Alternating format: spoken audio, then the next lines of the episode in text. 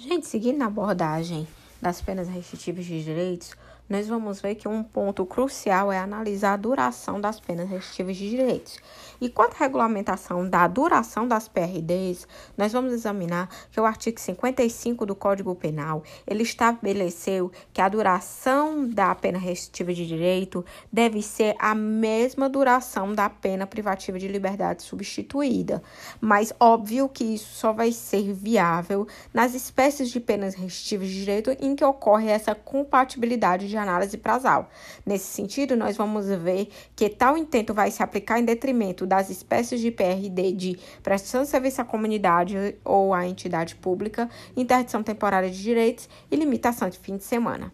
Outro ponto que é de suma relevância nós discorrermos é acerca do que estatui o artigo 46, parágrafo 4 do Código Penal. Por quê?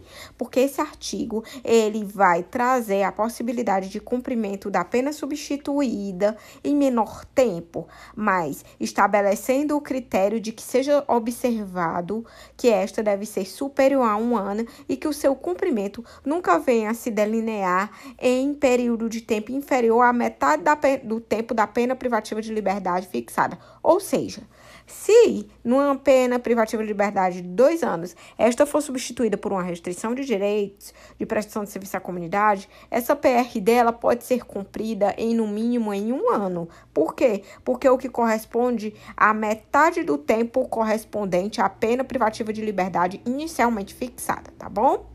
Outro ponto que é interessante nós aduzirmos é que, quando nós passamos a uma discussão da duração das penas privativas de liberdade, nós vamos ver que o cumprimento destas só estarão sujeitas a um prazo certo e determinado quando notadamente existir compatibilidade para tal intento.